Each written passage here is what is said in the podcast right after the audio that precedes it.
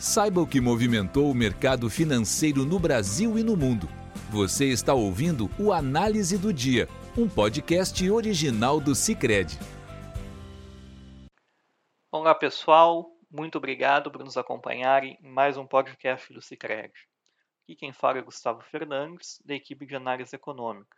E nesta quinta-feira, 24 de fevereiro de 2022, vamos falar sobre os assuntos que movimentaram o mercado financeiro aqui no Brasil e no mundo. O dia de hoje foi marcado pela invasão da Rússia ao leste da Ucrânia, que provocou a fuga dos investidores de ativos de risco e levou os mercados a operar em baixo durante a maior parte do dia. Ainda acompanhando o desenrolar dos acontecimentos, os investidores aguardavam a resposta do Ocidente via a imposição de sanções à economia russa. No meio da tarde, as bolsas europeias fecharam em forte queda nesta quinta-feira. O índice Stock 600, que reúne as principais ações da região, encerrou a sessão em baixa de 3,28%. Nesse ambiente, o índice MOEX da Bolsa de Moscou desabou 33,21%. E o FTSE 100 em Londres recuou 3,88%. Já em Frankfurt, o DAX cedeu 3,96% e em Paris o CAC 40 caiu 3,83%.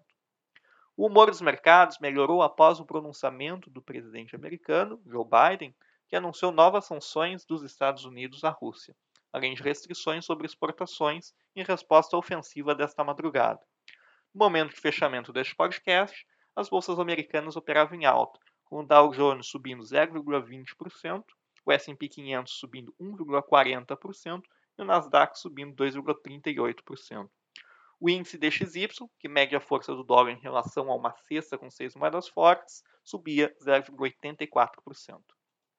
Neste contexto, a divulgação de indicadores de atividade econômica ficou em segundo plano. Tivemos a divulgação da segunda leitura do PIB do quarto trimestre dos Estados Unidos, que revisou para cima o crescimento da economia americana de 6,9% da primeira leitura para 7%, em linha com as expectativas dos analistas. O Departamento do Comércio dos Estados Unidos informou também que o índice de preços de gastos com consumo, o PCE na sigla em inglês, subiu a taxa anualizada de 6,3% entre outubro e dezembro, enquanto o núcleo do PCE, que desconsidera preços de alimentos e energia, avançou 5% no mesmo período, segundo revisão dos dados. O número de pedidos de auxílio-desemprego nos Estados Unidos teve queda de 17 mil na semana encerrada em 19 de fevereiro, a 232 mil, segundo dados com ajustes sazonais publicados hoje pelo Departamento do Trabalho americano. O resultado ficou abaixo da previsão do mercado, que previam 235 mil solicitações. Os contratos futuros de petróleo fecharam em alta hoje, em uma sessão de intensa volatilidade, na qual as cotações chegaram a ultrapassar o nível 100 dólares o barril. As ações militares da Rússia na Ucrânia despertar o temor sobre problemas na oferta da commodity, levando em conta ainda as potenciais respostas de nações ocidentais, com sanções sobre o mercado energético russo sendo cogitadas. Nesse cenário, avanços ainda maiores nas cotações são avaliados por especialistas.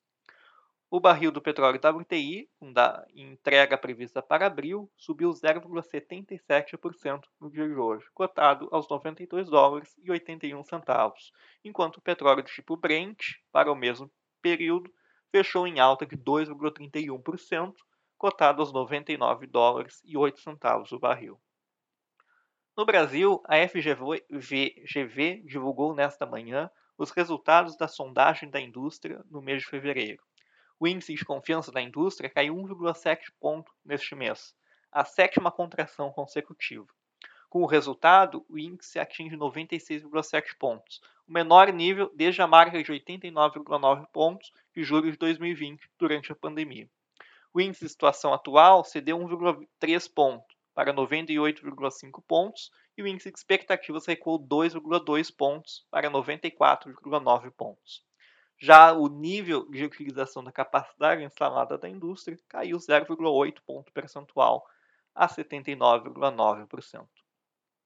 O IBGE divulgou nesta manhã os dados da PNAD contínua para a taxa de desocupação no trimestre encerrado em dezembro de 2021, que veio com queda de 0,5 ponto percentual com relação ao trimestre encerrado em novembro, caindo de 11,6 para 11,1 O resultado ficou abaixo da nossa projeção e do consenso do mercado, que previa um desemprego, taxa de desocupação em 11,2%. Em igual período de 2020, a taxa de desemprego estava em 14,2%. Embora o número de pessoas trabalhando tenha alcançado patamar recorde no quarto trimestre de 2021, a massa de salários diminuiu no país, derrubada pela renda do trabalho, que desceu à mínima histórica. A massa de salários em circulação na economia encolheu 4 bilhões e 176 milhões de reais no período de um ano, para 229 bilhões e 394 milhões de reais, uma queda de 1,8% no trimestre encerrado em dezembro de 2021 em relação ao mesmo período de 2020. Na comparação com o trimestre terminado em setembro, a massa de renda real caiu 0,6%, com 1 bilhão e 306 milhões a menos. Com forte alta na arrecadação de tributos, as contas do governo central, que reúnem Tesouro Nacional, Banco Central e INSS, registraram em janeiro o maior superávit para o mês desde o início da série histórica, em 1998. A diferença entre as receitas e as despesas ficou positiva em 76 bilhões e 539 bilhões de reais no mês passado. Em janeiro de 2021, havia sido positivo em 43 bilhões e 505 milhões, no acumulado de 12 meses até janeiro, o resultado ainda é negativo, em 9,7 bilhões, equivalente a apenas 0,02% do produto interno bruto. A meta fiscal de 2022 admite um déficit primário de até 170,5 bilhões de reais nas contas do governo central, mas o governo espera um rombo muito menor, inferior a 100 bilhões. As contas do Tesouro Nacional, incluindo o Banco Central, registraram um superávit primário de 92 bilhões e 549 milhões em janeiro, de acordo com dados divulgados pelo Tesouro Nacional. Já o resultado do INSS teve um déficit de 16 bilhões no mês passado. As contas apenas do Banco Central tiveram um déficit de 64 milhões.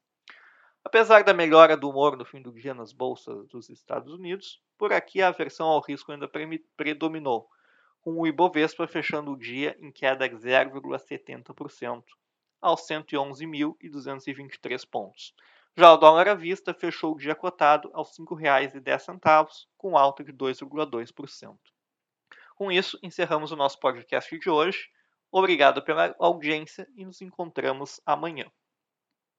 Você ouviu o Análise do Dia, um podcast original do Cicred. Até a próxima!